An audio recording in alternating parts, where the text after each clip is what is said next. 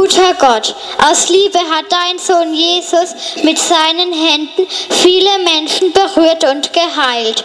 Öffne du unser Herz, damit wir deine Liebe mit und durch unsere Hände weitergeben können. Herr, erbarme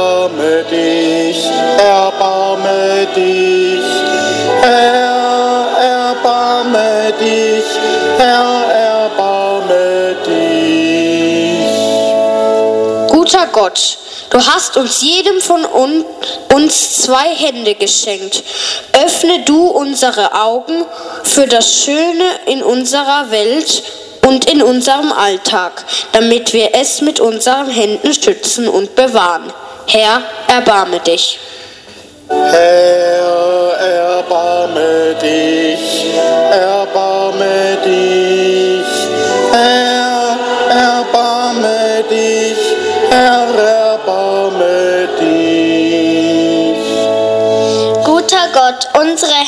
Sehen unterschiedlich aus.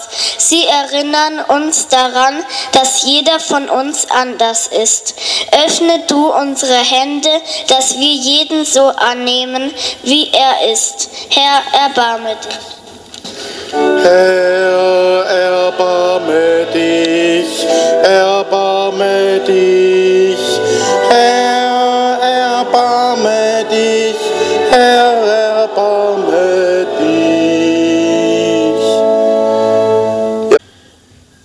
Herr sei mit euch. Aus dem heiligen Evangelium nach Matthäus.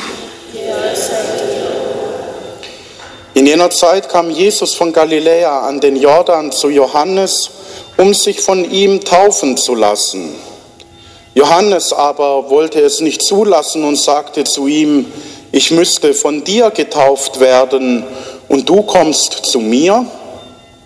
Jesus antwortete ihm, lass es nur zu, denn nur so können wir die Gerechtigkeit, die Gott fordert, ganz erfüllen. Da gab Johannes nach.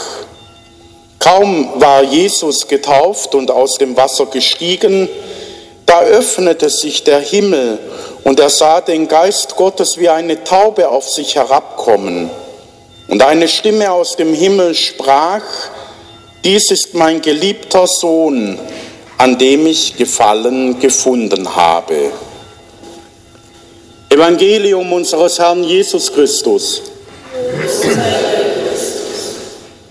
So, jetzt ist besser, ihr geht mal eine Bank nach hinten. Dann könnt ihr nämlich eure Bücher auf der Ablage ablegen.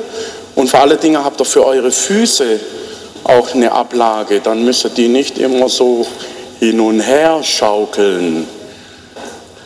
Komm rein, nicht wie die alten Leute am Bankeingang sitzen bleiben. Gleich rein. Wie die Alten sungen, so pfeifen auch die Jungen. Ha? Mann, oh Mann. Und jetzt, was für ein Wort habt ihr aus dem Evangelium? Welches ist euch noch geblieben? Bin ich gespannt. Es war ein ganz kurzes Evangelium, also gar nicht so schwierig. David?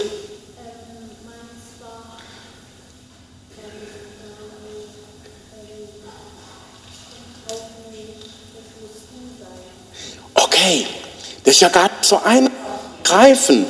Du hast da was ganz Wichtiges entdeckt im Evangelium, weil eigentlich, wenn wir so denken, wäre selbstverständlich, dass Jesus den Johannes tauft. Weil Jesus ist Gottes Sohn und der Johannes, der war nur ein Mensch, ein Prophet. Und da hätten wir so die Vorstellung, dass eigentlich der Größere der Kleinere tauft.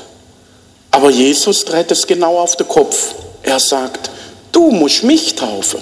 Nur so wird sichtbar, was Gott mit den Menschen vorhat. Dass nämlich eine neue Zeit anbricht und nicht das Große und das Mächtige und der, der die größte Klappe hat, das Sagen hat oder die größten Muskeln, sondern dass Gott auf das Kleine schaut und dass es nicht nach den Regeln, nach den Spielregeln von uns Menschen geht, wo immer der obere nach unten Druck abgibt. Super, David.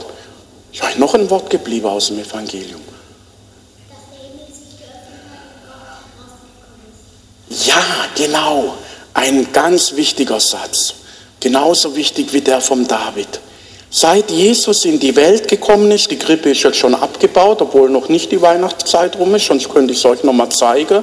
Seit Jesus als Kind in Bethlehem geboren wurde, hat sich der Himmel für uns Menschen geöffnet. Und weil in Bethlehem ja nicht alle dabei waren und nicht alle das mitbekommen haben, aber zum Johannes ganz viele Leute gekommen sind, kommt da nochmal dieses Zeichen, dass nämlich bei der Taufe vom Jesus sich der Himmel geöffnet hat. Das heißt, auch für euch steht jetzt der Himmel offen. Auch ihr seid ein Kind Gottes geworden in der Taufe. Und das ist was ganz Wichtiges, dass wir das immer mehr mit dem Herzen auch begreifen. Denn als Kinder Gottes haben wir auch einen Auftrag in dieser Welt. Als Kinder Gottes sollen wir nämlich Licht für die Erde sein, Salz für die Erde sein, sollen wir Vorbild sein. Und wir geben immer dann Vorbild, wenn wir jemandem, der die Hilfe braucht, die Hand reichen. So wie wir es in der Geschichte vorhin gehört haben.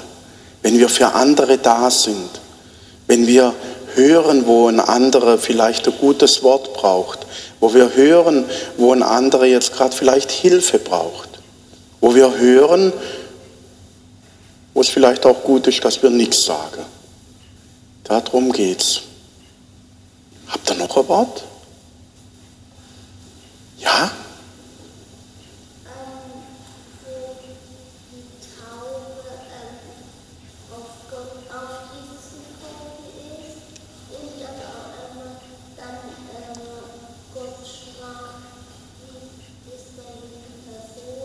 Super, genau.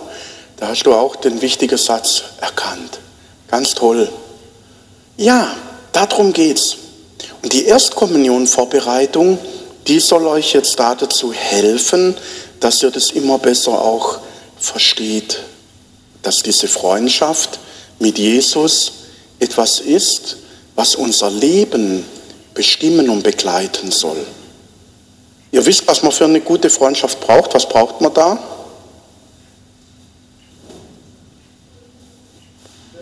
man noch? Freunde natürlich, genau. Man muss jemanden haben, zu dem man sagen kann, hey, will ich mein Freund sein, will ich meine Freundin sein? Was braucht es noch?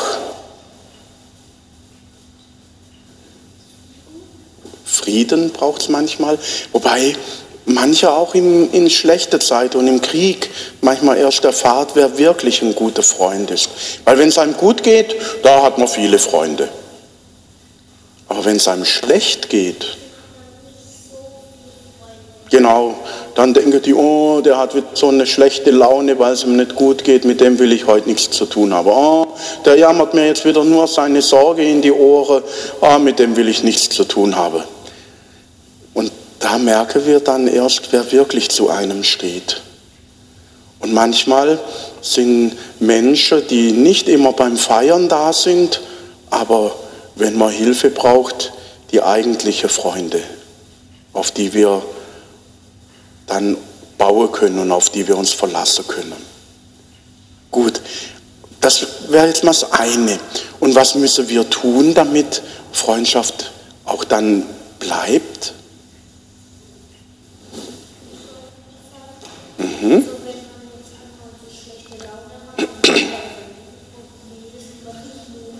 Genau, ey, du mach deinen Scheiß selber.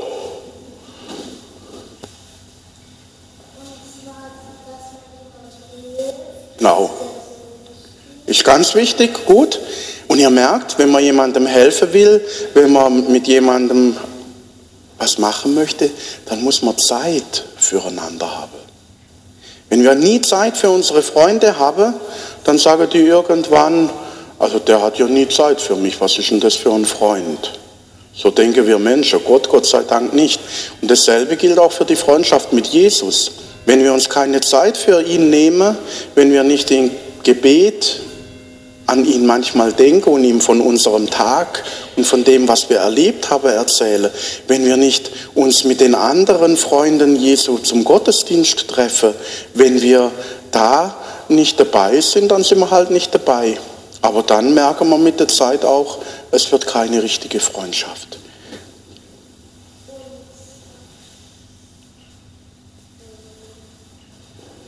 Ich wieder weg. Überleg's nochmal, vielleicht kommt es doch noch. Gell? Also ihr merkt, es ist ganz wichtig, was ihr jetzt für einen Weg begonnen habt. Und Schwestern und Brüder, die Kinder können vieles tun und sind oft begeistert dabei, aber sie brauchen noch uns, die Erwachsenen. Und da hängt natürlich viel davon ab, wie verhalte ich mich? Wie verhalte ich mich selber? Wenn ich, das wieder eingefallen? Dann sag's noch, komm.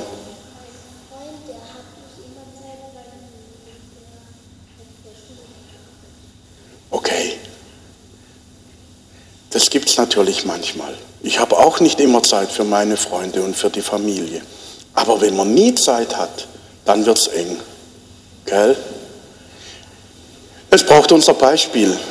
Wenn wir selber nicht mit Freude am Glauben vorangehen, wo soll die Freude herkommen?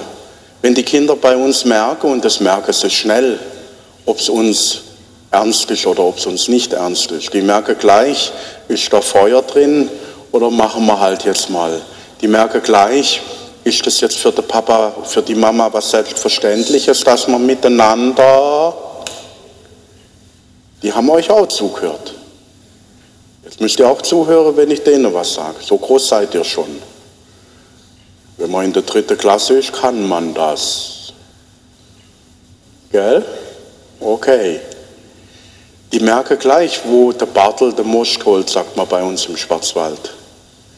Und wenn da eben nichts drin ist, dann sagen sich die Kinder, wenn das die Mama und der Papa nicht wichtig nehmen, warum soll es dann ich wichtig nehmen? Und das ist eines von der wichtigsten Dinge. Das sage ich jetzt als Pfarrer, aber ich glaube, es ist auch wahr, weil jeder Mensch in seinem Herzen diese Sehnsucht trägt. Diese Sehnsucht nach einem Freund, nach einer Freundin, der wirklich zu einem steht, bei dem man geborgen und aufgehoben ist. Und wir werden diese Sehnsucht nicht durch Menschen gestillt bekommen. Wenn wir das uns von Menschen erhoffen, können wir das punktuell vielleicht erleben und erfahren, aber wir werden, wenn wir diesen Anspruch, der eigentlich nur Gott erfüllen kann, auf Menschen übertrage, Schiffbruch erleide. Und wir spüren das im alltäglichen Leben, wenn bei der Verliebtheit plötzlich die Himmel nicht mehr voller Geigen hängen, sondern man merkt, der Kerl hat auch Fehler, die Frau hat auch Fehler und die nerven mich manchmal. Wenn man entdeckt, dass der Papa dass die Eltern auch mal was falsch machen können, wenn man merkt, dass der andere zwar das sagt, er will das Beste für mich, aber ich eine ganz andere Meinung habe. Wenn diese Dinge so geschehen und wir das alles nur in unserer horizontalen Ebene erwarten und nicht von Gott her erwarten, dann können wir nur enttäuscht werden. Und darum ist es, glaube ich, ganz gut, dass wir jedes Jahr immer wieder Erstkommunionkinder haben, die uns auf diese Gedanken und auf diese Wirklichkeit auch immer wieder hinstoßen und uns selber auch vielleicht manchmal hinterfrage, wie sieht es denn aus mit deiner Freundschaft, mit deiner Beziehung zu Jesus? Und das ist auch für mich als Priester immer wieder eine Frage, denn man macht vieles berufsmäßig, man macht vieles aus dem Berufsalltag heraus, aber wo ist das Herz dabei? Das spürt ihr ja auch, wenn das Herz dabei ist und wenn es nur ein Abhaken von Terminen, ein Abhaken von Arbeitseinsätzen ist. Und darum geht es aber. dass wir diese Beziehung leben und vor allen Dingen, dass wir aus dieser Beziehung zu Jesus leben. Amen.